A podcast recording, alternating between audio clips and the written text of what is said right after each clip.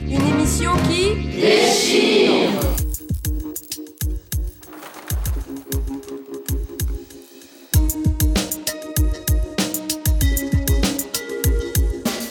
Sur la route des médias parisiens avec Julie Gacon et les collégiens de Lucie Aubrac de Tourcoing.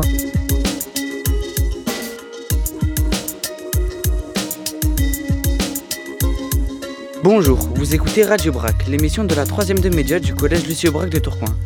Je m'appelle Ryan et avec Myriam, nous sommes les rédacteurs en chef de cette émission spéciale média. Une minute Ryan, nos fidèles auditeurs de Radio Boomerang n'ont certainement pas reconnu le générique de notre émission. Ben non Mariam, c'est normal, nous venons d'entendre un mix entre le générique de Radio Brac et celui de l'émission Sur la route. Tu leur expliques? Bien sûr Ryan. Sur la route, c'est une émission de Julie Gacon et Yvan Croisier. Julie Gacon qui est journaliste à France Culture et marraine des classes médias cette année. Comme nous avons pris le bus ce matin de Tourcoing pour venir à Paris, on s'est dit que ce serait un super clin d'œil à lui faire. En effet, pour notre seconde émission, nous avons décidé de partir sur la route des médias parisiens. C'était logique car en décembre, nous avions fait un stage d'immersion dans 18 grands médias nationaux à Paris. Dans des médias de la radio, de la télévision, de la presse écrite et d'Internet. Ils nous ont tous ouvert leurs portes, c'était génial. Du coup, pendant les vacances de Noël, avec ma camarade Afsa, on a décidé d'organiser ce voyage à Paris. Mais qu'est-ce qui vous a poussé à organiser ce voyage? Parce qu'on voulait finir ce qu'on avait commencé. En décembre, on était spectateur et aujourd'hui, on est acteur. Et pas n'importe où, Ryan. T'as raison, Mariam. Nous enregistrons cette émission dans un temple de la radio, Radio France. Et tout ça, c'est grâce à Julie Cacon, notre marraine qui a obtenu ce studio et qui est avec nous pendant une heure. Bonjour Julie Cacon, nous te remercions infiniment de nous avoir prêté ce studio de Radio France. Bonjour, bonjour à tous. Merci beaucoup de, bah, de, de m'avoir invité et surtout merci pour ce clin d'œil qui est magnifique, qui me touche beaucoup, de faire un clin d'œil à Sur la route, cette émission euh, que, que j'ai beaucoup aimé faire et, et, on en a beaucoup parlé ensemble. Et puis euh, voilà, c'est pas moi qui vous prête le studio, c'est Radio France. Il est beau, non? Il est beau ce studio quand même, non? Il, il Ça jette, non? Bon, très bien. Donc il est rouge, blanc. Il, on est dans des bonnes conditions et c'est un studio qui appartient à Radio France, mais France Culture l'utilise pour enregistrer toutes ses émissions. Il y a 24 heures de programmes par jour, dont 6 à peu près sont des rediffusions. Donc il y a en permanence des programmes qu'il faut construire. Et euh, là, euh, la responsable technique de Radio France, euh, Marie-Christine Vesely, nous a laissé ce studio. Donc elle a demandé au producteur de partir, d'aller le faire ailleurs pour qu'on ait le beau studio grand et pour que vous puissiez en bénéficier. Voilà. Alors, Ryan, c'est toi qui nous dis ce que vous nous avez concocté pour aujourd'hui, le programme de l'émission. Donc aujourd'hui, nous parlerons des médias sous toutes les coutures, jeux vidéo et médias, avec la chronique de Maxime, Mohamed, Kyo et Lucas, et Julien. Et puis Flora, Nasukaina et Alexandre reviendront sur leur expérience à Europe 1 dans une rubrique qui va clasher grave. Nous allons euh, parler aussi de rap dans les médias avec Zinedine, Quentin et bien sûr Elias, sexisme dans les médias avec Afsa et Priscilla, N'oublions pas nos invités, Rachid Ben Taleb, responsable de la programmation musicale à Move, et puis nous recevrons Christine Monclos, journaliste au département d'éducation et développement culturel à Radio France, qui nous parlera d'éducation aux médias et à l'information. Nous écouterons aussi des reportages réalisés durant notre stage à Paris en décembre et des extraits de débats que nous avons enregistrés en cours de français, anglais, maths et EMC. Bien sûr, Julie Gacon, t'interviens quand tu veux, tout au long Merci. de l'émission. Qu'est-ce que c'est EMC D'ailleurs, j'ai une première question. C'est quoi Euh, EMC EMC. euh, Éducation morale et civique. Ouais, voilà, Éducation morale et civique, très bien. Non, moi j'interviens, euh, en tout cas je vous écoute surtout et j'écoute vos invités. Alors, par quoi est-ce qu'on commence? Ryan Eh bien, on commence par une interview de Noureddin Zidane, rédacteur en chef de Move, un reportage réalisé par Anne. Noureddin Zidane, rédacteur en chef à Move depuis euh, euh, septembre 2014, donc ça fait un peu plus de 4 ans. Euh, rédacteur en chef, c'est euh, en fait superviser le travail des journalistes et tout ce qui est magazine ou émission d'information à Move. Move, donc, qui est une radio à dominante musicale. Avant, ça s'appelait Le Move. Euh, et depuis février 2015, ça s'appelle Move, euh, orienté euh, musique hip-hop. Voilà, on diffuse du rap, du RB, du dancehall, etc. À 75%, c'est de la musique et le reste, c'est des contenus d'information. L'information, il y en a le matin au sein de la matinale, Good Morning Sefran, donc avec des flashs de 1 minute 30 à 2 minutes 30 euh, toutes les demi-heures. Euh, il y a aussi euh, à la mi-journée un programme d'information qui s'appelle Move très Actu euh, autour d'Alex Nassar, c'est de 13h à 13h30. Et le soir, de 19h30 à 20h, on a une autre émission qui s'appelle Débattle, qui est là plus une libre antenne autour de l'actualité, de sujets d'actualité. Donc voilà un peu les trois temps forts de l'info à Move et dont j'ai la mission de superviser. Voilà. Qu'est-ce qui vous a poussé à faire ce métier de journaliste euh, À la base, en fait, je voulais faire journaliste sportif parce que j'étais passionné de sport. Et euh, bah, j'ai commencé comme journaliste sportif il y a une quinzaine d'années. Et euh, en fait, ce qui me plaisait, outre la matière, c'était aussi de rencontrer des gens, de rapporter, de raconter des histoires. Et progressivement, je suis un peu sorti du sport pour faire d'autres types de, sujets. Et moi, ce qui me plaît dans le métier de journaliste, c'est justement découvrir des choses, raconter des histoires. ce qui est idéal, c'est quand on raconte des histoires qui font aussi avancer un peu la société ou des problèmes. Donc on sent qu'on a aussi une mission. Donc c'est ça qui m'a motivé à devenir journaliste. Et avant d'être rédacteur en chef, j'étais j'ai été grand reporter pendant euh, presque dix ans. Pour France Inter Pour France Inter.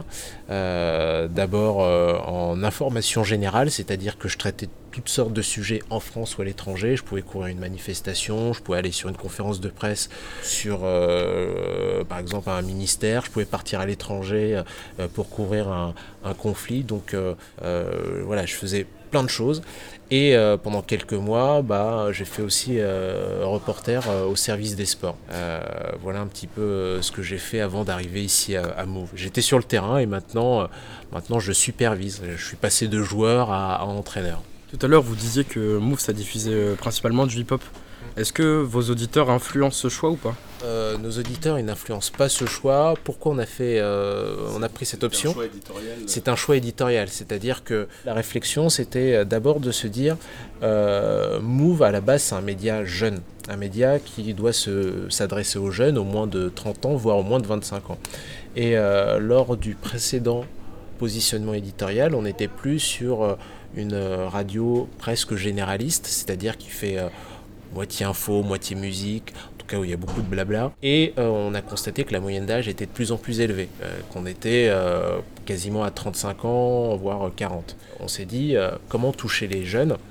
Bah déjà peut-être en revenant à, nos fondamentaux, c'est-à-dire une radio musicale. Et si on choisit la musique, quelle est la musique qui est appréciée par le public jeune qu'on veut toucher? Et euh, ce qu'on remarquait, c'était qu'il y avait deux courants musicaux qui étaient euh, plébiscités par ce public-là. C'est euh, l'EDM, tout ce qui est électro, dance, et surtout le rap. Donc c'est pour ça que lorsqu'on a repositionné éditorialement Move, on a fait le, le, claim, c'est-à-dire le slogan de Move, c'était euh, radio hip-hop électro. Et au bout d'un an, on a été 100% hip-hop. D'ailleurs, en termes d'audience, ça s'est ressenti parce qu'on était retombé à 150 euh, 000 auditeurs au niveau national. Et là, désormais, on est plutôt autour des 400 000 auditeurs. Donc le repositionnement qu'on a fait est plutôt le bon. Vous écoutez toujours Radio Brac, l'émission de la troisième de médias sur les ondes de Radio Boomerang, 89.7 FM à Lille, une émission enregistrée dans les studios de Radio France à Paris. Zinedine, Elias et Quentin nous rejoignent euh, dans le studio. D'ailleurs, euh, c'est vous qui avez interviewé euh, Nouridine Zidane à Move, c'était comment? Donc on a trouvé ça vraiment très sympa, Zinedine, Elias et moi. Et c'est même ça qui nous a donné euh, l'idée de faire une chronique justement sur ça, vu que c'était vachement intéressant en fait ce qu'il disait. Ah d'accord, donc une très bonne expérience pour vous les garçons. Du coup on vous laisse euh, avec votre chronique. Allez-y. Salut à tous, c'est Elias, Quentin et Zinedine. On prend l'antenne dans les locaux de Radio France pour parler du rap dans les médias. Et ça, ça n'a pas dû arriver souvent. On sent que les grands médias parlent rarement du rap et quand ils en parlent, c'est souvent caricatural. Oui, Elias, il dénigre souvent les rappeurs en les assimilant systématiquement à des racailles ou en ne s'intéressant qu'à des histoires qui font le buzz, comme le clash entre Booba et Caris.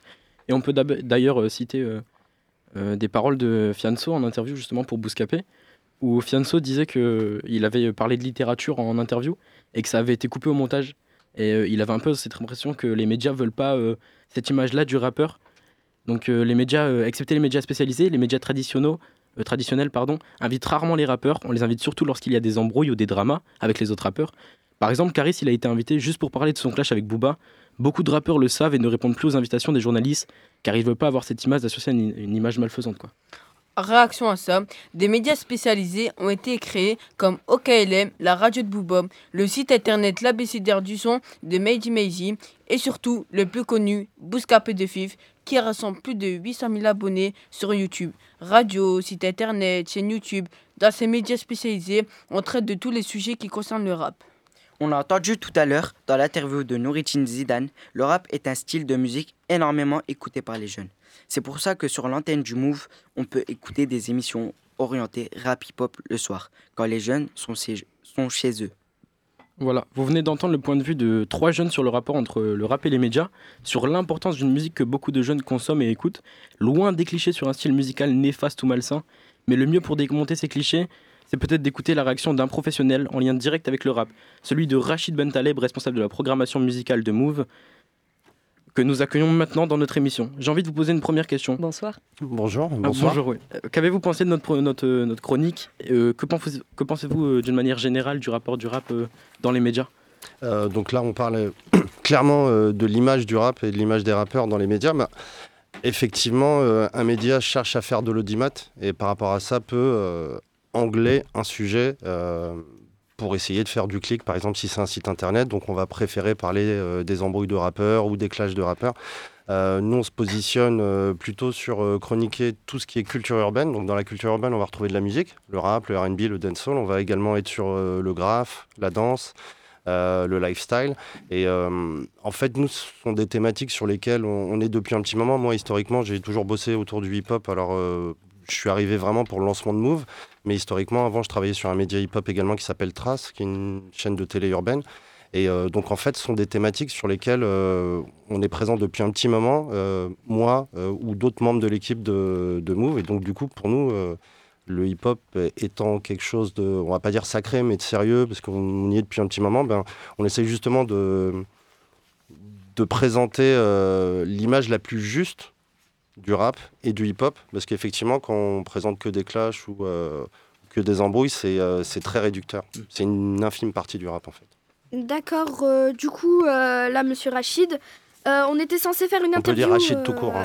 Rachid, on était censé faire une interview euh, croisée euh, avec vous et FIF, mais malheureusement, FIF euh, n'est pas présent aujourd'hui.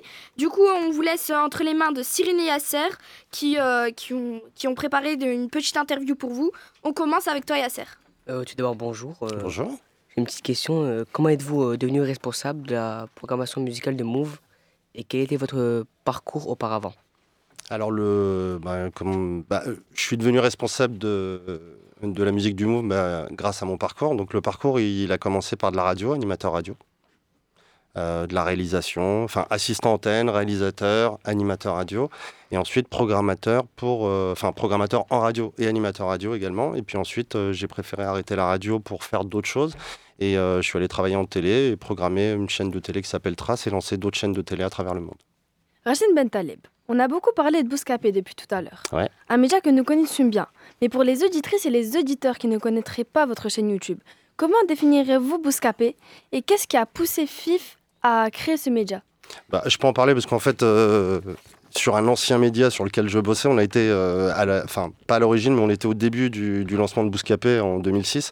Euh, bah, en fait, euh, donc à l'époque, je travaillais pour une, pour une chaîne de télé et FIF et ses associés sont venus. Ils avaient l'idée de monter un site internet. Le site était déjà lancé, mais ils avaient besoin de relais, donc on a fait un premier partenariat avec eux. Donc on se connaît depuis un petit moment et petit à petit, le site a pris de l'audience. ils se sont professionnalisés parce qu'au départ, c'était vraiment une aventure entre amis. Et, euh, et donc, en fait, sur, euh, sur, sur Bouscapé, c'est le site de référence, euh, c'est un des sites de référence autour des cultures urbaines. Nous, on a notre site également, Move, qui s'impose de plus en plus en termes d'audience. Mais après, on est, on est assez friendly, on travaille un peu avec tout le monde. Et donc, vous travaillez notamment avec FIF et vous avez eu la sympathie de répondre aussi pour lui et nous expliquer qui est FIF, qui devait être là, présent ce soir et qui est sur un tournage, il est retenu. Mais euh, vous, euh, euh, Quentin, par exemple, ou, ou toi, Cyrine, vous pouvez nous expliquer qui est FIF pour ceux qui ne connaissent pas cette chaîne YouTube, Bouscapé? Euh, donc Fif, c'est le fondateur de, de Bouscapé, donc il a créé ce média. Et il a aussi, bon, Bouscapé compte 800 000 abonnés sur YouTube. Et il y a euh, Fif Story, donc la chaîne euh, personnelle de Fif, où il retrace un peu l'histoire de différents rappeurs qui ont une histoire avec Bouscapé, qui fait à peu près des contenus de 45 minutes à 50 minutes, où il parle de les rapports entre le rappeur et Bouscapé. Et donc vous êtes tous euh, abonnés à cette chaîne Euh, moi, les deux, ouais. FIFA Story et Bouscapé. Cyrine aussi ou pas Non, Non pas encore, mais bientôt. Et toi Yasser? Euh, personnellement, je suis abonné à Bouscapé. D'accord. Quentin Donc moi j'aurais une question pour, euh, pour vous Rachid Bentaleb. Oui. Donc en préparant l'émission on est tombé sur un article de Yard Media qui date d'il y a un an à peu près. Mhm. Donc l'article s'intitule Les médias musicaux n'osent plus critiquer les albums de rap français. Est-ce que vous partagez ce constat? Les médias ont-ils peur des rappeurs selon vous? Est-il possible de critiquer le dernier album du star du rap comme Booba par exemple? Alors euh, la question, elle est intéressante et euh, dans la réponse, euh, la réponse sera intéressante également, j'espère, mais en tout cas, elle est, euh, elle, elle est pas aussi simple qu'on a le droit de critiquer, on n'a pas le droit de critiquer. À partir du moment où on sort un album, on s'expose à la critique. Donc normalement, on doit être à même d'avoir les épaules solides pour s'entendre dire ça c'est bien, ça c'est moins bien. Après, les goûts, les couleurs, ça se discute, mais c'est pas universel. Moi, je peux ne pas aimer un titre et quelqu'un va l'aimer. Donc une fois qu'on a dit ça, nous on est décorrélés des comment dire, de, tout ce qui va être régie commerciale. Donc euh, on a un média, pour la faire très très courte, sur notre modèle économique, on n'a pas besoin de rentrer de la publicité. Donc effectivement, peut-être sur des modèles économiques de médias où on a besoin de communiquer, enfin, on a besoin de faire rentrer de la publicité, il y a peut-être un moment donné où ils se disent, on va peut-être pas euh, euh, défoncer l'album d'un tel qui sort chez Universal, parce que Universal communique chez nous. Donc ça, c'est une donne qui, est réelle, il faut, la prendre en compte. Effectivement, il y a des régies commerciales, et, euh, des fois, on peut avoir euh, une ligne éditoriale qui va être calée aussi par rapport à sa régie commerciale. Nous, on est, assez déconnecté de, de, de cette routine-là, parce que nous, en fait, on est une radio où il n'y a pas de pub. Donc, euh, en fait, quand on joue quelque chose, c'est qu'on l'assume et qu'on a décidé que c'était pertinent pour le programme. Quand on parle de quelque chose, euh, en bien ou en mal, euh, on est, c'est jamais à charge. C'est jamais contre des personnes ou contre un label ou contre un rappeur. On chronique tout simplement un album. Et, on a lancé une émission justement à la rentrée septembre, qui est une émission qui s'appelle After Rap, qui est diffusée le vendredi sur YouTube puisqu'on l'enregistre et qui est diffusé après à l'antenne. Et en fait, autour de la table, on a Fif de Bouscapé, on a Mehdi Meizi d'OKLM, on a Pauline de Vrai Rap Français, euh, on a Cinda qui est euh, euh, chef de la rédaction chez MTV. En fait, on a voulu justement casser les codes des, des médias qui peuvent se faire la guerre en se disant non, nous on parle de rap, on vous invitera pas, parce que justement pour nous, comme je le disais tout à l'heure, le hip-hop, le rap, c'est quelque chose de sérieux. Alors c'est aussi de la musique, donc ça, peut être léger. Il y a différents types de rap, mais euh, on, bah voilà, comme c'est une cause qui nous tient euh, à cœur et qui est commune vis-à-vis de tous ces médias, bah, pour nous c'était euh, juste normal de les inviter, qu'ils puissent donner leur point de vue. Et chaque semaine dans After Rap, on parle des sorties. une semaine après, on parle des ventes, du nombre de ventes. Et euh, bah, pour l'instant, on continue à recevoir des rappeurs. Ils sont pas vexés, qu'on dise que l'album est bien ou pas bien. Mm. On donne juste un avis, hein, c'est pas la Bible. Et j'aimerais bien rebondir sur ça justement. Donc, outre Move, pour les autres euh, radios, par exemple, il y a Fif qui avait euh, juste donné son avis sur l'album de Booba qui était sorti, donc ça date un peu. Ah, c'est une euh, ancienne, euh, ouais, c'est voilà, une interview ouais. qui est très très ancienne. Oui, elle est ancienne. Et il avait juste donné son, son avis sur l'un. Bah, moi, c'est comme ça que je l'ai perçu. Il a donné son avis sur euh, l'album de Booba. Mhm. Et euh, Booba lui a bien fait remarquer dans l'interview quand il était juste journaliste. Il avait juste à poser que- ses questions et pas à faire des remarques justement sur l'album. Et donc, est-ce que vous pensez qu'il peut avoir des conséquences vu que Fif, dans, une, dans sa FIFA Story, justement, il dit que. Il, il cite Booba, c'est Booba, tu le touches pas. Et après, il dit on a merdé. Et il a compris ça quand Rof l'avait appelé pour dire que il avait touché quelqu'un qu'il fallait pas toucher. Est-ce que vous pensez qu'il peut avoir des conséquences euh, Alors, en fait, euh, il y, a, il y a deux choses. euh, je l'ai vu, cette interview, elle est ancienne, elle est, elle est, assez ancienne. Il y, a, deux choses. Effectivement, on peut être journaliste. A priori, un journaliste est plutôt neutre. Il devrait poser des questions. Après, quand on donne un avis, on est plutôt éditorialiste. Maintenant, FIF, par moment, il est éditorialiste, par moment, il est journaliste. Donc après, s'il a envie de donner son avis, euh, ça engage que lui, bien sûr. Ça engage pas euh, plus de monde que, que ça. Après, faut pas oublier que les artistes ont de l'ego aussi. Donc, euh, bah, c'est normal qu'ils soient un peu touchés euh, et piqués au vif. Cyrine. Alors, Rachid Bentaleb, vous devez faire des choix éditoriaux pour parler d'un ou d'une ar- ou d'une artiste, ou pour diffuser leur musique. Comment faites-vous? Et qu'est-ce qui guide vos choix? Alors, euh, on écoute beaucoup, beaucoup, beaucoup de musique. Euh, donc, je travaille pas tout seul au service musique chez, chez, Move. J'ai un adjoint, mais on écoute euh, énormément de choses. Euh, on regarde pas mal ce qui se passe dans les charts et on essaye d'être en amont parce que sur la stratégie musicale de Move, parce qu'il y a également une stratégie musicale, la stratégie musicale est de faire une radio qui a du sens voilà, au niveau des, des- sons qu'on pourrait mettre et bien sûr aussi être en détection et, euh, et, se positionner assez rapidement sur des newcomers. Donc par exemple, euh, en trois ans, les premiers passages des matchs en national, c'était chez nous, PNL, c'était chez nous, SCH, c'était chez nous. Donc on se place en amont, puis après, voilà, c'est des paris. Alors des fois, il y en a qui se réalisent et on a senti le truc et on les accompagne. Et puis des fois, on fait des paris sur certains artistes et ça émerge pas, mais on est quand même dans notre rôle de, d'être en veille et d'amener des newcomers, de développer les artistes en tout cas. En écho à la chronique de tout à l'heure, on a le sentiment que parler de rap ailleurs que dans les médias spécialisés est devenu impossible. Euh, qu'est-ce que vous en pensez? Et euh, n'y a-t-il pas un risque de repli sur soi-même que les médias de rap ne parlent qu'aux fans de rap? Sur certains euh, médias, on va dire, dits traditionnels, donc on va sortir de la spécialisation rap, effectivement, on va pas forcément parler de rap, on va parler de rappeurs. Ou on va parler de mouvement. Donc une fois qu'on a dit ça, on n'a pas forcément euh, chroniqué l'album, rentré dans le fond de l'album, quels sont les thèmes développés, quels sont les invités de l'album, quels sont les prods. Donc il n'y a pas un travail journaliste musical.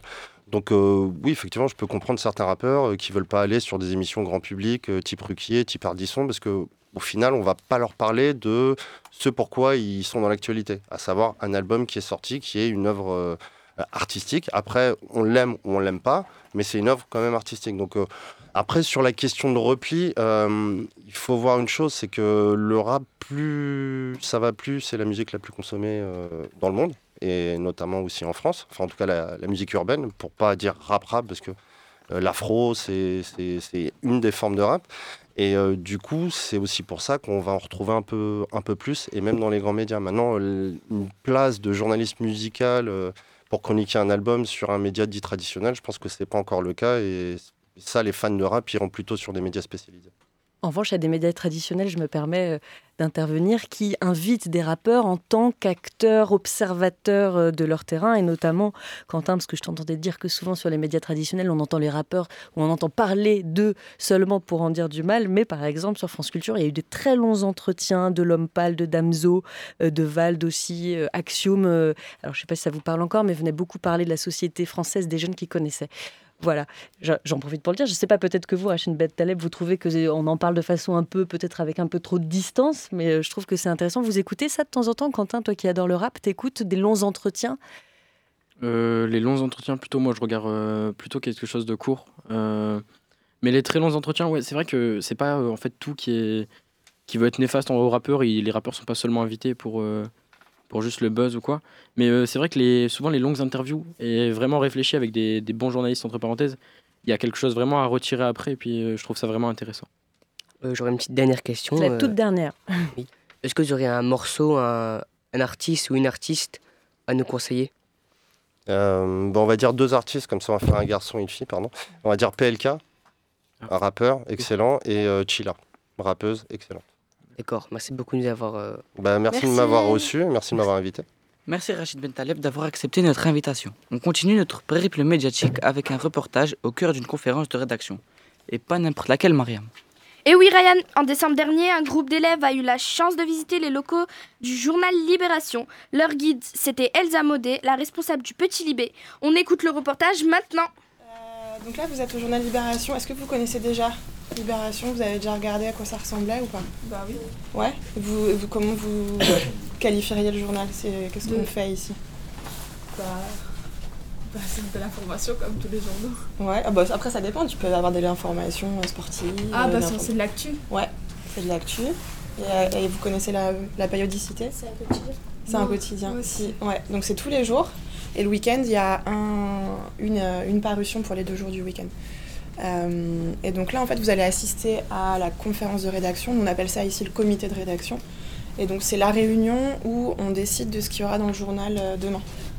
Donc, autour de la table, c'est les, chefs de service, donc euh, chefs de service international, société, politique, culture, etc. et donc, et, et, les grands chefs du journal qui sont eux au-dessus de tous ces services-là, qui vont discuter de ce qu'il y aura dans le journal de demain. Donc, généralement, le la discussion s'ouvre en demandant s'il y a des remarques sur le journal du jour. Parce que parfois, il y a des gens qui ne sont pas d'accord euh, en interne, j'entends. Des gens ne sont pas d'accord avec une façon dont on a traité une information ou quoi. Et puis d'autres fois, c'est aussi pour dire bah ça c'était super, euh, voilà. Et donc vous allez entendre parler d'événements. L'événement, c'est en fait le sujet qui fait la une. Donc quand vous entendez parler de ça, ça veut dire qu'ils discutent du sujet qui sera le plus important demain et qui sera sur les premières pages en fait du journal. Je vais vous en prendre plusieurs serait plus. En fait, il y a eu un peu une petite euh, polémique euh, hier parce que le journal d'hier ne parlait pas de l'attentat de Strasbourg. Euh, et donc, ça nous a été reproché. Le problème, c'est que l'attentat de Strasbourg, on a, on a eu des informations vers 19h30, 20h. En fait, nous, on termine le journal à 20h et après, on peut aller, on peut faire des modifications jusqu'à 21h15. Et donc, c'était trop tard, nous, pour. Donc, ça s'appelle le bouclage. C'est trop tard pour nous. Donc, ça, ça a été reproché. Et donc, on, explique dans le journal d'aujourd'hui pourquoi hier, on n'a pas fait la une sur euh, l'attentat de Strasbourg. Donc, euh, donc là, ce matin, j'imagine qu'ils vont voir si, euh, bah, si on reparle de ça demain ou si, en fait, bah, il faut un tout autre sujet. Donc, chaque service, en fait, va dire pour ses propres sujets ce qui est important et ce qui mérite d'être traité demain. Donc il y en a qui vont dire bah, en événement il faut faire ça, d'autres qui vont dire nous en événement on n'a rien d'assez important à, mettre. Donc, euh, donc, voilà, ils vont discuter, donc parfois tout le monde est d'accord, parfois ça s'engueule, enfin voilà, c'est très, c'est très varié. Tous les matins à 10h il y a cette réunion et les, journalistes de la rédaction peuvent venir autour donc vous, vous pourrez vous installer autour comme nous et, euh, et écouter. Donc parfois, il y en a qui prennent la parole, parfois ils sont juste là pour écouter, ça dépend. Et autour de la table, c'est vraiment les chefs. Et donc il y a certains sujets, en fait, il y a le chaud et le froid. Est-ce que ça, ça vous parle? Le chaud, c'est l'actualité, donc c'est des choses qu'on ne prévoit pas forcément, qui se passent au jour le jour. Bah, typiquement, un attentat, ça c'est chaud parce qu'en fait, ça se passe là, il faut en parler tout de suite. Et après, il y a du froid. Et c'est pour ça que le journal est, est, aussi physiquement réparti comme ça. Le froid, c'est, euh, ça va être les pages culture, par exemple. Euh, donc euh, bah, on peut anticiper une sortie de film. Donc euh, on peut anticiper une sortie de livre, on peut tout ce genre de choses, ça, on, on, on, le sait à l'avance. Donc ça c'est du froid, on peut le préparer avant. si le Libération il sort tous les jours, comment vous faites pour avoir toujours du, du contenu de qualité? Alors, je trouve que c'est une bonne question de parler de contenu de qualité, pas juste de contenu. Parce que c'est compliqué de d'être à flux tendu, en fait, d'écrire tout le temps, tout le temps et de prendre un peu de recul. Donc euh, euh, c'est pour ça qu'il y a des spécialistes de chaque sujet. Si tu es spécialisé euh, sur, euh, bah, sur le terrorisme, parce que là je pense à l'attentat, euh, tu as eu le temps de te créer un carnet d'adresses. C'est-à-dire d'avoir de, des contacts de policiers, de, de juges, d'enquêteurs, de, de, personnes des services secrets, de tout ça, tout ça. Et donc dans le temps, tu as pu construire donc, ce qu'on appelle un carnet d'adresses et tu as pu aussi prendre le temps d'interroger plein de gens, mais sur des sujets plus larges, de lire plein de livres, etc. Et donc c'est tes connaissances qui se construisent avec le temps qui vont faire que si tu as un truc à faire chaque jour, tu auras un regard euh, pertinent sur l'information. Après, il y a des gens qui sont polyvalents, donc qui traitent de sujets très différents. Mais, euh, mais je pense que c'est important d'avoir quand même des gens qui ont, bah, qui ont de l'expérience sur un, sur un domaine. Vous êtes toujours sur les ondes de Radio Boomerang, et c'est Radio Brac, l'émission de la troisième média qui se déroule dans les studios de Radio France. Et Ryan, tu te rappelles de ce qui est arrivé à, nos, à des élèves de notre classe quand ils sont partis à Europe 1 Oui, Mariam, n'en dis pas plus, et laissons Flora, Soukaina, Alexandre et Anna nous expliquer ce qui leur est arrivé avec leur chronique Clash qui va clasher grave. Rien n'échappe à l'œil avisé d'Anne Roumanoff. Tous les jours sur Europe 1, avec la complicité des chroniqueurs et de leurs invités, comédiens, humoristes, politiques et j'en passe, Anne Roumanoff traite et maltraite l'actualité avec malice et bienveillance. Des brèves et interviews décalées aux incontournables canulars. Le rendez-vous idéal pour faire le plein de bonne humeur. N'importe quoi. J'ai beau chercher, mais ce pitch d'émission n'a rien à voir avec ce qu'on a vu pendant notre stage à Paris. Exactement. Bienveillance Laissez-moi rire. Anne Roumanoff est très loin d'avoir cette qualité. Elle se sert de clichés et de défauts pour faire rire son public. Un public Il n'y avait que des personnes âgées. Entre ceux qui dormaient pendant l'émission et ceux qui applaudissaient aux signaux du chauffeur de salle, on ne peut pas dire que son émission était sensationnelle. Mais c'est vrai, tout les gens était dormaient. contrôlé. C'est vrai Tout, tout, tout. Les applaudissements, les rires, tout. Rien n'était naturel. Et oui. Et en plus, quand une émission est basée sur le canular, on peut pas vraiment s'attendre à de la qualité. Rien n'échappe à l'œil avisé d'Anne Romanoff. Surtout le fait que nous venons du Nord. C'est bien connu que nous sommes tous des chômeurs ou que nous profitons des allocations, n'est-ce pas? Je pense que passer une, un extrait de l'émission dans lequel nous sommes, nous sommes passés sera plus parlant. Anne Romanoff sur Europe 1. Ça fait du bien d'être avec vous pour ce best-of du 27 décembre. On a plein de jeunes dans le public. Est-ce que les trois du fond, vous pouvez venir nous voir là, les petits? Allez, venez au micro. C'est les vacances. Mettez-vous là, au micro ici. Alors, présente-toi, comment tu t'appelles? Moi, je m'appelle Soukaina. Soukaina, t'as quel âge? J'ai 15 ans. Et tu viens d'où? De Tourcoing. De Tourcoing. Et toi? Je m'appelle Lucas. Oui. Euh, je viens de Tourcoing aussi. Oh oui, d'accord. On l'a entendu à la voix, oui, on l'a entendu. Lucas, Lucas. Vas-y, parle. Lucas, dans- Lucas. Lucas, parle dans le micro, Lucas. Dans le micro, Approche-toi, Lucas. approche-toi. Lucas, il comprend pas tout tout de suite. Hein. Il faut, euh, T'es sûr que il y a- c'est pas ton il y a fils un petit délai, il y a un moment, il faut qu'il s'adapte un peu. euh. Lucas, qu'est-ce que tu as eu comme cadeau, toi? Ah bah euh, un téléphone aussi. Un Voilà. téléphone Ouais. aussi Mais que des téléphones. Et toi, Lucas, qu'est-ce que tu veux faire quand tu seras grand? Je sais pas encore exactement. Ouais. Ça sent le chômage quand même. ça. T'as pas une petite idée? Qu'est-ce que t'aimes? J'aime beaucoup bah, la vente. Ouais. Ah ouais, pas dans la vente que vous pensez. hein. Mais en plus, je pensais rien, quoi. Je, je pensais rien.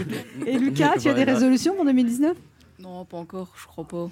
Non, mais que tu sais ce que ça veut dire déjà résolution. Ça veut Ah, dire c'est ce que je voudrais faire dans l'année 2019. Bah oui. mais je sais pas. Peut-être prendre, trouver ce que tu veux faire dans, de ta vie, peut-être. Prendre Oh, des tu décisions, réfléchir. tu lui en demandes beaucoup, là, Christine, quand même. hein. Oui, j'ai vu, mais il faut les bousculer à cet âge-là. Alors, Sinon, on Lucas, qu'est-ce que tu voudrais faire quelque chose? Tes résolutions, tu voudrais par exemple te lever plus tôt, tu voudrais, euh, Je pense pas, non. tu voudrais plus travailler à l'école par Pas exemple tant que ça non plus. Non plus. Tu voudrais mieux écouter les professeurs Pas- Non, non, plus. pas. Non, je pense qu'il faut une bonne assistante sociale et euh, un RSA et il va pas, il, il a pas besoin de plus, Lucas. hein, c'est- Hum, cette bonne dose de clichés, qu'est-ce que j'aime ça. Non mais sérieusement Flora, le RSA, et puis quoi encore? Et si ça continue, on se mariera avec notre cousin, on ira faire du tuning sur nos Clio et voter pour Marine. Pour être victime d'autant de clichés, autant participer au Chia Mykonos. Qui est donc le berger parmi tous ces moutons? Anne Romanoff n'est malheureusement pas la seule à utiliser ce principe. Rabaisser ou utiliser des clichés n'est pas son invention. Elle n'est donc qu'un mouton parmi tant d'autres? Eh oui, plusieurs émissions utilisent ce principe pour exister et pour faire rire. Enquête exclusive, TPMP, Ça balance à Paris et j'en passe sont des émissions qui utilisent ce même principe pour espérer avoir de plus en plus d'audience. Je trouve ça triste que dans la société dans laquelle on vit, les défauts sont utilisés pour se moquer, que tout est critiqué et que les problèmes des autres sont exploités pour que nous sortions mieux dans notre vie. Merci d'avoir écouté notre chronique sur l'envers du décor. Et nous vous laissons réfléchir quelques instants sur les problèmes que nous venons d'évoquer. Waouh, merci pour votre chronique. On peut dire que là, ils l'ont bien cherché et là, ils ont mérité. Ça mérite, hein. Euh, que penses-tu, euh, Julie Gacon C'est moi, mais ça met très mal à l'aise en fait, ce qu'elle dit parce que c'est très humiliant. Vous êtes trois, vous connaissez, vous arrivez, euh, vous connaissez pas ni les médias parisiens, vous connaissez surtout pas Anne Romanoff. D'ailleurs, vous auriez pu lui dire, peut-être que c'était une manière de lui répondre, mais vous, en fait, on vous connaît pas Anne Romanoff. Vous écoutez Anne Romanoff, vous connaissez ce que- Bah, ses sketchs Pour ma part, moi, j'écoute beaucoup Europe 1 parce que j'aime beaucoup cette radio, mais ces, ces émissions, je ne les aime pas du tout. Mais alors, vous, vous dites que des, des émissions avec des canulars, forcément, sont pleines de clichés. Personne ne regarde ici euh, euh, Touche pas à mon poste. Cyril Hanouna, vous Euh, avez bah, mentionné. Si, si. Ah bon on voit très bien que c'est bien surjoué, hein, tout ce qui se passe. Beaucoup Hmm. de clichés, beaucoup de rires inutiles. hein. Mais tu regardes quand même. Je Avec zappe. esprit critique, Moi, on va c'est dire. plutôt mes parents qui regardent euh, Touche pas à mon poste. Ah bon Malheureusement. Et alors, tu leur dis de changer de chaîne? Bah, euh, j'aimerais bien, hein, au, fond, au fond de moi, je, je- je leur dis, mais par télépathie. Bah, profite pour leur laisser un message là pendant cette Bah oui. émission. En tout cas, Anne Romanoff, j'ai pu la voir euh, en, en spectacle et c'est exactement la même chose qu'en radio. Pas drôle. En tout cas, ce clash, ce clash a le mérite de créer du débat. Mais oui, Ryan, débattre, c'est important. C'est pour ça qu'on en a fait en français, en anglais, en maths et en EMC. Enseignement moral et civique. Tiens, euh, je vous propose euh, d'en écouter un extrait. Euh, la recherche et la pratique scientifique sont-ils euh, un danger ou un bienfait pour l'humanité? Ben, je trouve que c'est un danger car euh, ben, les, le- la science, ben, ça avance tellement vite que ben, au fur et à mesure, la science elle va nous dépasser avec tous les robots et tout. Du coup, eh ben, ça va peut-être prendre le contrôle un jour. Pour moi, c'est un bienfait parce que ça peut aider les gens qui ont des maladies ou qui sont défigurés. Bah, Moi aussi, je pense que c'est un danger parce que au bout d'un moment, euh, bah, il y aura, il y aura plus personne qui travaille, il sera tout automatisé. Moi, je trouve que euh, il y a des dangers, il y a aussi des bienfaits. Par exemple, euh, il y a des bienfaits euh, pour la transplantation euh, cardiaque. Euh, ça permet de rallonger un, peu- un petit peu la vie de, de l'autre. Et mais il y a aussi des dangers, par exemple, parce que la science, elle, elle va trop loin. Et au bout d'un moment, le monde, il va plus suivre. So let's listen to this group. Painting on the wall, on the wall of your school. The question is, should the school keep it or clean it up? Okay. First, sweet art is vandalism. It's not art, it's created to provoke society. What is the message? There is no message, no message. For the artist, school is too strict and useless. But when she he or she was a child, the artist was very happy to learn many things. So it's ironical, no? That's why the school should clean it up for our children's sake. I'm the headmaster and it's my duty. You're absolutely right, but there is another huge problem. When boys and girls play football, many students are hit by balls. It's terrible. So the headmaster should keep it. Miss de Moloma, you haven't understood the message. He wants kids to Faut-il play. toujours avoir confiance au sondage? Faut-il se fier au sondage? Quentin Moi je dirais oui et non, mais vu qu'à un moment dans la vidéo il dit que ça dépend, euh, les sondages ils sont faits à l'instant T, et donc du coup si les sondages sont faits aujourd'hui et que demain il se passe quelque chose contre cette personne, ça peut totalement changer, donc euh, du coup on sait pas vraiment la, la vraie décision finale. Il faut quand même se fier quand même au sondage, puisque d'un côté, il y a un peu d'hasard, et de l'autre côté, ils ont souvent raison. Par exemple, pour l'élection qu'il y a eu euh, entre euh, Emmanuel Macron et Marine Le Pen, ben, le sondage, il était à peu près vrai. Je suis un peu d'accord avec Quentin sur oui et non, mais ce serait plutôt sur le fait qu'un sondage c'est réalisé sur des personnes particulières, c'est pas toute le c'est pas toute la population qui vote, c'est que sur une partie en fait qu'on fait le sondage, donc c'est pas totalement fiable. Plus technique que ça, ça. Il y a un certain nombre de personnes, d'ailleurs, tiens le nombre de personnes, pour qu'un sondage soit plus ou moins bon, ils ont dit combien? 1000 personnes. 1000 personnes. En fait, on essaye de représenter avec ces 1000 personnes ce que pourrait être la France en 1000 personnes. On va parler concrètement mathématiques. Si par exemple, en France, il y a allez, euh, 20% d'étudiants sur toute la population, j'exagère, à mon avis, c'est pas ça. À votre avis, sur les 1000 personnes, ils vont, inter- ils vont essayer d'interroger combien d'étudiants? Oui, Quentin? 200 200, pourquoi? Bah Parce qu'il y a... ils font en fonction de l'échelle de la France. Voilà, donc ils vont prendre, d'accord? Cette même, euh, cette même idée. Donc un panel, c'est une France en petit. Donc ils Alors, faut-il même- croire aux informations ou comment exercer son esprit critique face aux médias? Moi, je suis pour euh, certaines informations, il faut y croire et d'autres non, puisque parfois euh, il y a des informations, ils sont travaillés et ça se voit qu'ils sont travaillés. Et il y a parfois, par exemple, le rédacteur en chef, il rentre et il lui dit euh, euh, J'ai besoin de que tu me fasses un reportage pour euh, cet, après-midi. Et la personne, elle va vite faire son travail et pas forcément vérifier ses sources. Donc moi, je dis il faut y croire, mais pas tout le temps. Alors là, ce que tu dis, si je, tra- je transcris ce que tu dis, Soukana, tu, tu dis que pour faire ce métier de journaliste, il faut du temps. Du temps, notamment pour vérifier les informations. Est-ce que vous êtes d'accord avec euh, Soukaina Est-ce que vous voulez compléter Flora? Bah oui, je suis d'accord. Pour les métiers euh, euh, des médias, il faut, il faut prendre du temps pour, euh, pour travailler, que ce soit une chronique, euh, un- une rubrique, euh, quelque chose dans, dans la presse écrite ou à la télé, ça doit être travaillé.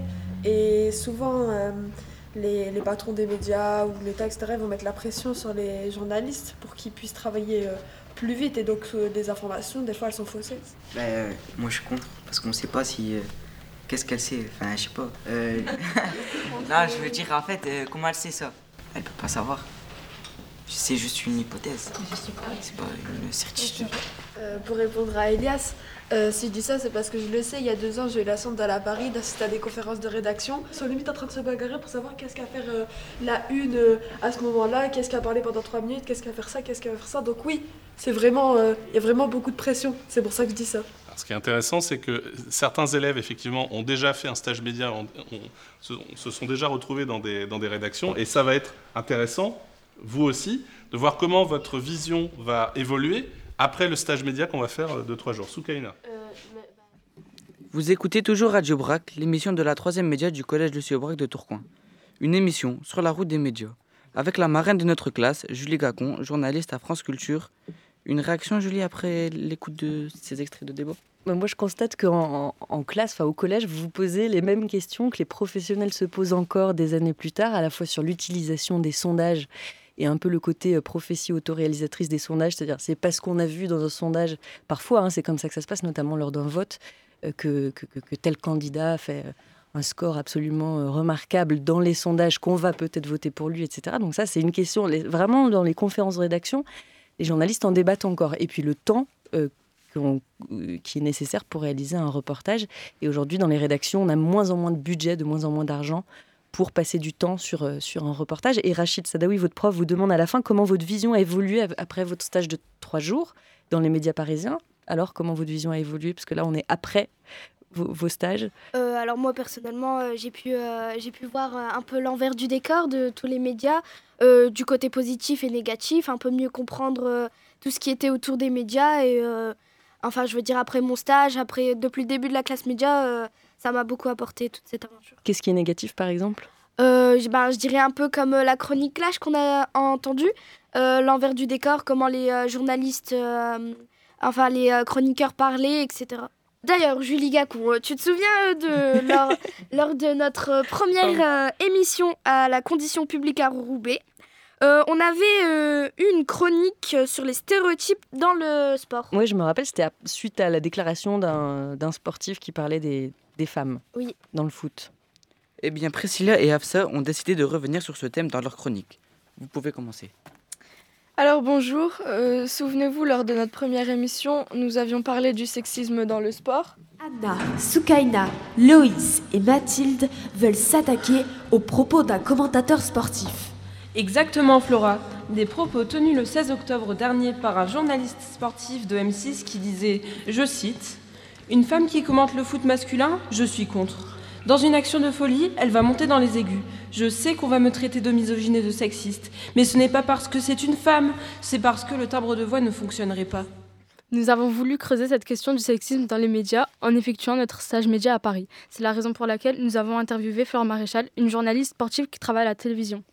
Les hommes, euh, dans certains milieux, et c'est dans le sport beaucoup quand même, ont euh, l'impression que la femme est quand même une femme un peu objet parfois, qu'elle s'y connaît pas en sport par exemple. Tu vois, c'est un truc qui est intégré. Ils le font pas exprès, c'est pas pour blesser. Je m'appelle Flore Maréchal, j'ai 30 ans et je suis journaliste à la télé. Je présente tout le sport, une émission euh, de, sur France 3, une émission quotidienne. Et je présente un peu Stade 2 le dimanche sur France 2. C'est une autre émission de sport. Foncièrement, ça fait des années qu'on leur a appris que les femmes n'y connaissaient rien en foot, euh, voilà, aimaient la danse, euh, aimaient le patinage et tout. C'est des clichés en fait, tout ça. Et je pense que du coup, c'est pas volontaire, enfin je sais pas comment dire, c'est encore pire que ça, c'est que c'est intégré. Ils ont été élevés avec cette idée, cette idée-là en fait, pour moi. Dans tous les milieux, dans toutes les classes sociales, euh, la femme en fait euh, doit acquérir ses droits quoi. Et tu verras dans tous les, je pense que dans plein de métiers c'est comme ça. Moi on me pose souvent cette question dans le sport en fait. Il y a des filles de la première émission euh, qu'on a fait, ils avaient une chronique qui parlait du sexisme dans le sport. Et euh, ils ont pris l'article d'un certain monsieur qui, euh, qui disait euh, c'est impossible qu'une fille présente Commente les matchs. commente, le match de foot parce qu'elle montrait trop dans les aigus. euh. Voilà. Mais pour moi, tout ça, c'est justement des clichés et c'est insupportable parce qu'en fait, c'est intégré. C'est exactement ce que je viens de te dire. J'ai l'impression que c'est même pas, je leur en veux même pas à eux, tellement que je pense qu'ils sont le produit d'une ancienne société et c'est leur, leur âge aussi joue. Je pense que les garçons qui sont avec vous, moi, les garçons de mon âge, ils pensent plus comme ça déjà. Donc c'est en train de changer, mais ça prend du temps. Et c'est vrai qu'une fille qui aime le sport, qui aime le foot, pour eux, euh, les, mecs qui ont plus de 50 ans, il n'y a rien d'évident là-dedans. Et je trouve que c'est encore pire parce qu'ils ont vraiment été élevés comme ça. Et c'est là le rôle de l'éducation, en fait, justement. C'est que j'espère qu'un jour, si on a des petits garçons, ben, on les élèvera comme on élève les filles. Pour moi, le problème, il vient dès le départ. Alors après cette interview, nous sommes allés sur le compte Instagram de Fleur Maréchal pour regarder un peu les commentaires qu'on pouvait y trouver. Et on a pu constater que certains d'entre eux étaient assez déplacés, comme celui d'un homme qui disait, je cite, Les plus belles jambes de l'audiovisuel français, ou encore Bonsoir, très mignonne, continuez comme ça et surtout pas de pantalon. Avec Mathilde qui nous a aidé à préparer cette chronique, nous trouvons que ces commentaires sont révoltants, qu'on ne devrait pas parler comme ça d'une femme. Non mais sérieux, c'est dommage que certains hommes prennent les femmes pour des objets. Personnellement, je trouve ça horrible que les hommes aient le culot de poster des messages déplacés sur une femme journaliste professionnelle. Euh, nous pensons donc que le sexisme doit être combattu si l'on veut que ça s'arrête un jour.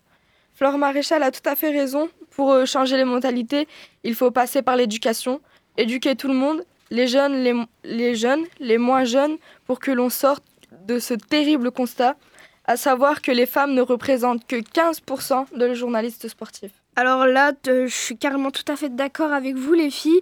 Euh, merci pour votre chronique. On va d'ailleurs pouvoir interpeller notre dernière invitée, Christine Moncla. Mais avant cela, on écoute quoi, Ryan? Avant, on poursuit notre route radiophonique jusqu'à ici les Moulineaux. C'est là que se trouve le siège d'une radio pas comme les autres, Arte Radio. Arte Radio, c'est une euh, web radio très créative. Quelques élèves de notre classe ont eu la chance euh, d'assister à une séance d'écoute avec euh, Sylvain Gire, le directeur d'Arte Radio. À un moment, Souka- Soukaina lui a demandé quel type de projet il acceptait.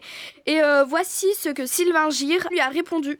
Pour un premier projet, j'aime bien donner la possibilité à des gens de s'exprimer sur leur vie, sur leur monde, ou alors c'est vraiment une aventure extraordinaire, quoi. Et là, euh, quelque que chose d'original. faire écouter, par exemple, d'un- Voilà, alors un jeune, je le connais pas du tout.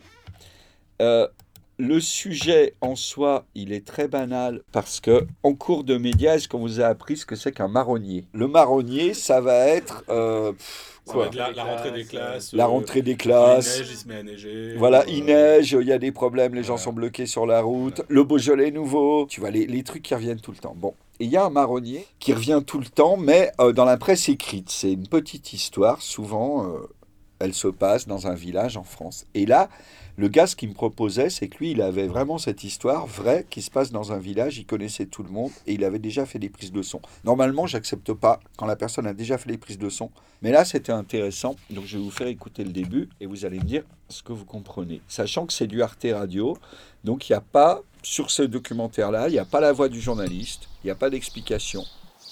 Quand j'avais acheté la, maison et quand j'ai dormi la première nuit, à ma surprise,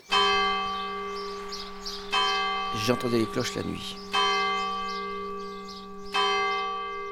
C'est deux fois par heure. C'est-à-dire quand c'est une heure du matin, ça, un coup, dong, dix minutes, encore un coup, dong. Alors le pire, je veux dire, c'est à minuit. Une fois 12, 10 minutes, encore une fois 12. Il faut quand même savoir que le à 7 heures du matin, c'est 2 fois 7 plus l'angélus. J'ai fait le comptage, vous prenez quand même à 7h du matin, le dimanche matin, à peu près 150, euh, coups de cloche.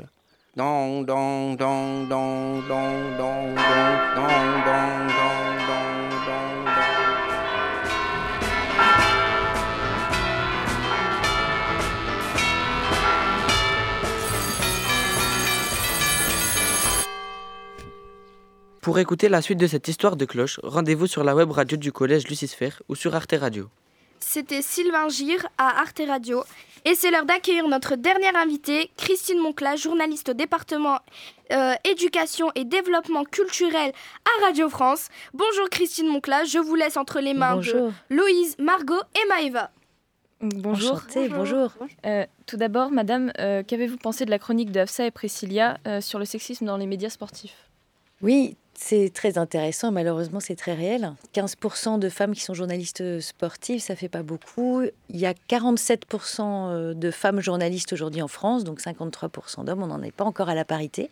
Et puis le sexisme, ça existe dans le sport, dans le journalisme sportif, dans le journalisme euh, tout court. Euh, moi, j'ai signé avec d'autres consoeurs plusieurs pétitions pour dénoncer euh, le sexisme à l'intérieur des rédactions. Ça s'appelait Prenons la Une pour dénoncer aussi le fait que beaucoup de femmes n'ont pas de responsabilité, pas encore assez au sein des rédactions. C'est toujours un peu les hommes qui sont au poste de rédacteur en chef de directeur.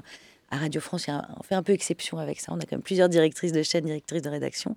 Et euh, d'autres pétitions pour dénoncer aussi le sexisme et voir le harcèlement dont sont victimes les femmes journalistes euh, vis-à-vis des hommes politiques. Peut-être avez-vous entendu parler de ça, c'était pattes, une pétition qui est sortie il y a 2-3 ans. Et euh, parallèlement, ce qu'on fait aussi pour dénoncer ça, c'est qu'on signe des pétitions, bon, c'est bien, mais on fait aussi des enquêtes, justement pour essayer de dénoncer euh, les comportements euh, déplacés, mal à propos, voire carrément agressifs et violents envers les femmes, quelles qu'elles soient d'ailleurs.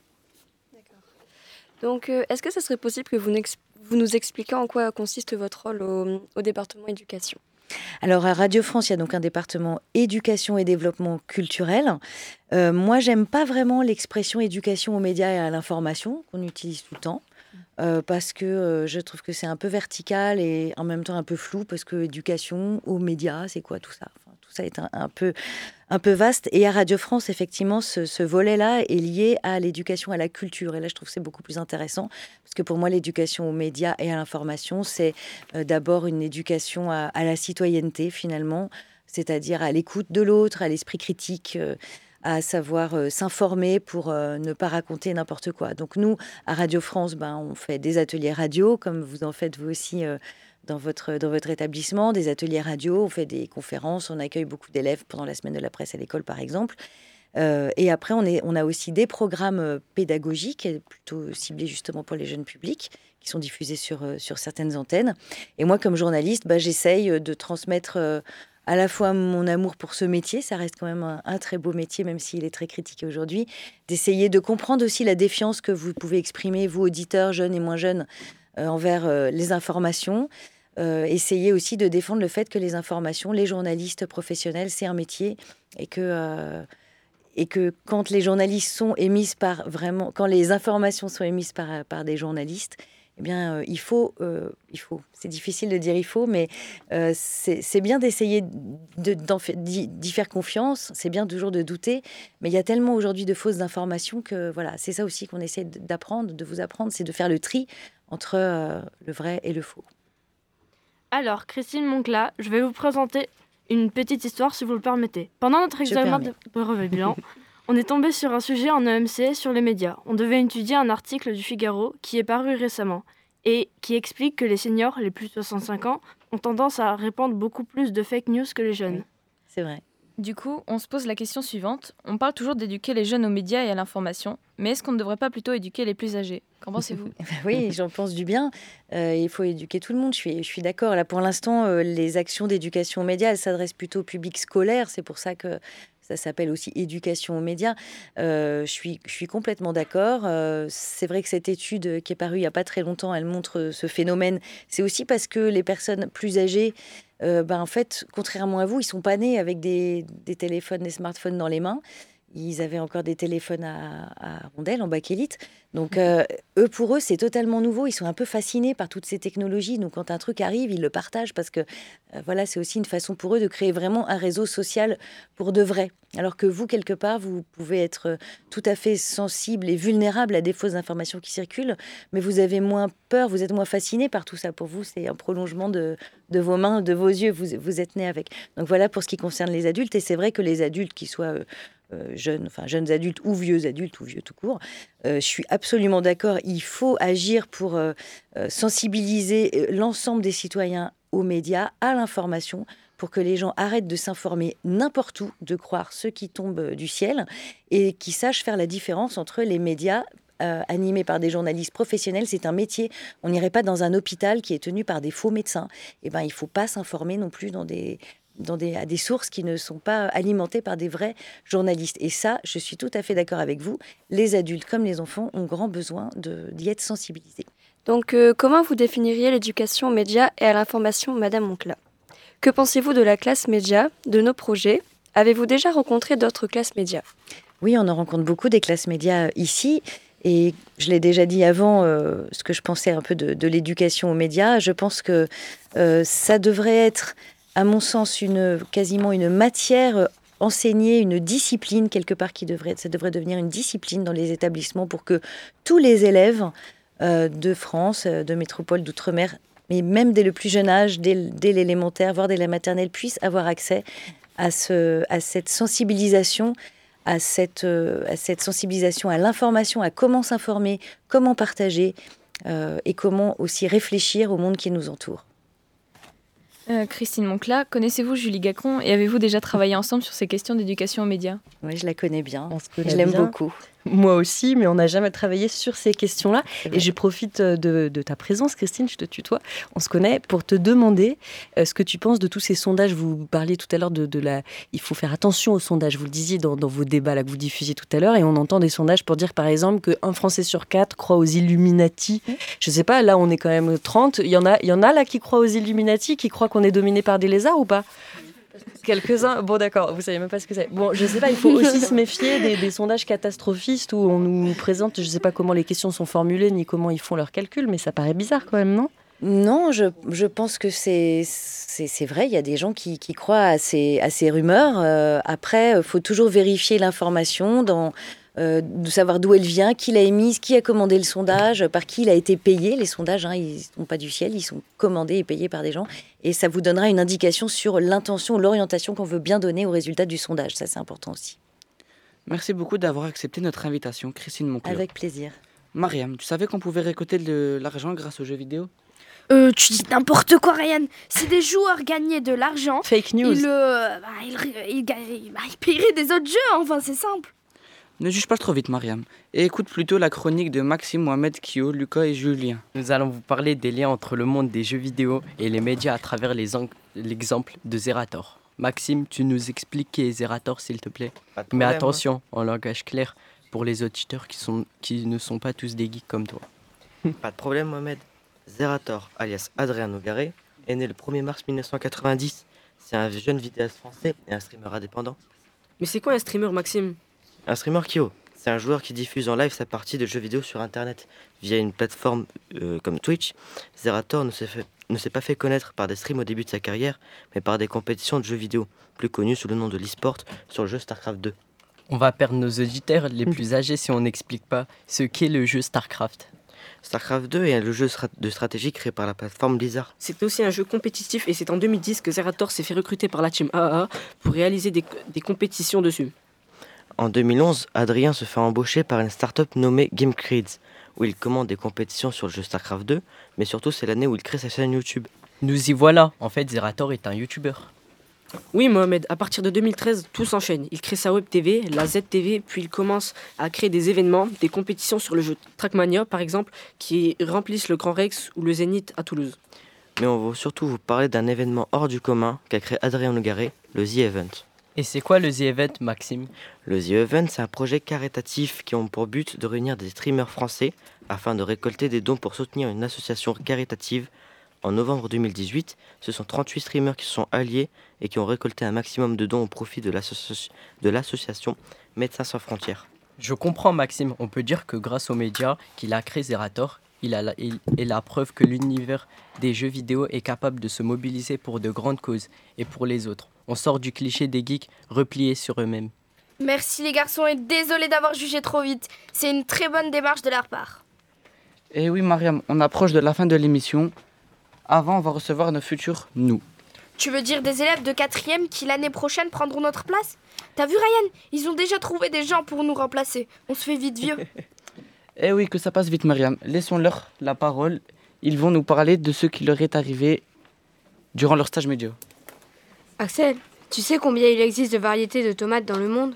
Je ne sais pas, il doit en avoir une dizaine, non? Non, il y en a plus de 10 000. Et tu vois, les médias, c'est pareil. Il en existe des milliers et on n'en connaît que quelques-uns. Exact. D'ailleurs, lors de notre stage à Paris, on a découvert des médias dont on n'avait jamais entendu parler. Tu te rappelles de Radio Parleur? Bien sûr, c'est une radio associative. Ils sont dans des petits locaux et ce sont essentiellement des bénévoles qui s'occupent de la programmation. Pour se démarquer, ils ont choisi de ne parler que des gens qui sont en lutte. En ce moment, par exemple, ils parlent surtout des gilets jaunes, tu t'en doutes, mais aussi des lanceurs d'alerte et de ceux qui luttent pour accueillir les migrants. On a aussi visité Street Press. Ils sont plus communs que Radio Parleur, mais je ne les connaissais pas avant d'aller à Paris. C'est un média 100% Internet qui se définit comme un magazine urbain. Il vise un public jeune de 20 à 35 ans et n'hésite pas à faire des appels à des journalistes bénévoles qui sont encadrés par des pros pour faire leurs reportages. Des élèves de notre classe ont également été visiter le magazine Socialterre. C'est un magazine qui propose des solutions pour éviter l'effondrement de notre monde. Ils mettent en valeur des actions et des personnes qui prennent des initiatives. Pour parler de ce type de médias, on emploie souvent le terme de journalisme de solution. Même si les responsables de Socialterre n'aiment pas trop ce terme, si on insiste pour savoir comment ils se définissent, ils préfèrent qu'on les appelle journalisme de renaissance. Ce magazine est plus proche de ce qu'on fait en classe, en classe de média avec notre professeur principal, Madame Messaoui, puisque nous étudions les médias tout en réfléchissant sur les solutions environnementales à développer comme l'agriculture urbaine, la limitation des déchets, mais aussi les choses qu'on peut faire aussi quand on est jeune pour améliorer l'environnement. D'ailleurs, si vous souhaitez en savoir plus, nous vous invitons à écouter notre émission de radio en mai sur Radio Boomerang. Et voilà Radio Brac sur la route des médias. C'est déjà fini. On remercie tout d'abord nos invités, Rachid Mentaleb, Christine Moncla et Ah. notre, et notre marraine Julie Cacon. Un grand merci, oui, à Julie Gacon, marraine des classes médias. Sans toi, nous n'aurions jamais pu faire notre émission à Radio France, euh, ça on peut le dire. hein. On sait à quel point c'est compliqué euh, de venir ici. Non, mais il y a plein, plein de gens qui m'ont aidé à, à monter ça, et notamment Marie-Christine Vesely, Nadine de Souza, et d'autres que vous allez citer, vous, je vous laisse faire. On remercie aussi beaucoup Vincent Deck à la, réal- à la réalisation, J- Jacques Hubert et Élise Le à la technique. Grâce à vous deux, on a fait une émission dans des conditions professionnelles. Enfin, merci à Radio Boomerang, notre radio partenaire, et Radio France. Et euh, surtout Radio France d'ailleurs, et euh, tous nos professeurs qui nous ont permis de faire cette émission en stage. Et merci aussi euh, à Mathilde Kadroubi de Move. Et merci à Lucas Roxo et à Jessie qui nous ont suivis depuis septembre. On a hâte de découvrir leur documentaire en mai prochain sur France 3 Hauts-de-France. La prochaine émission de radio, ce sera avec la classe de 4e média de Madame Messaoui le 6 mai. Au revoir à tous, bonne journée.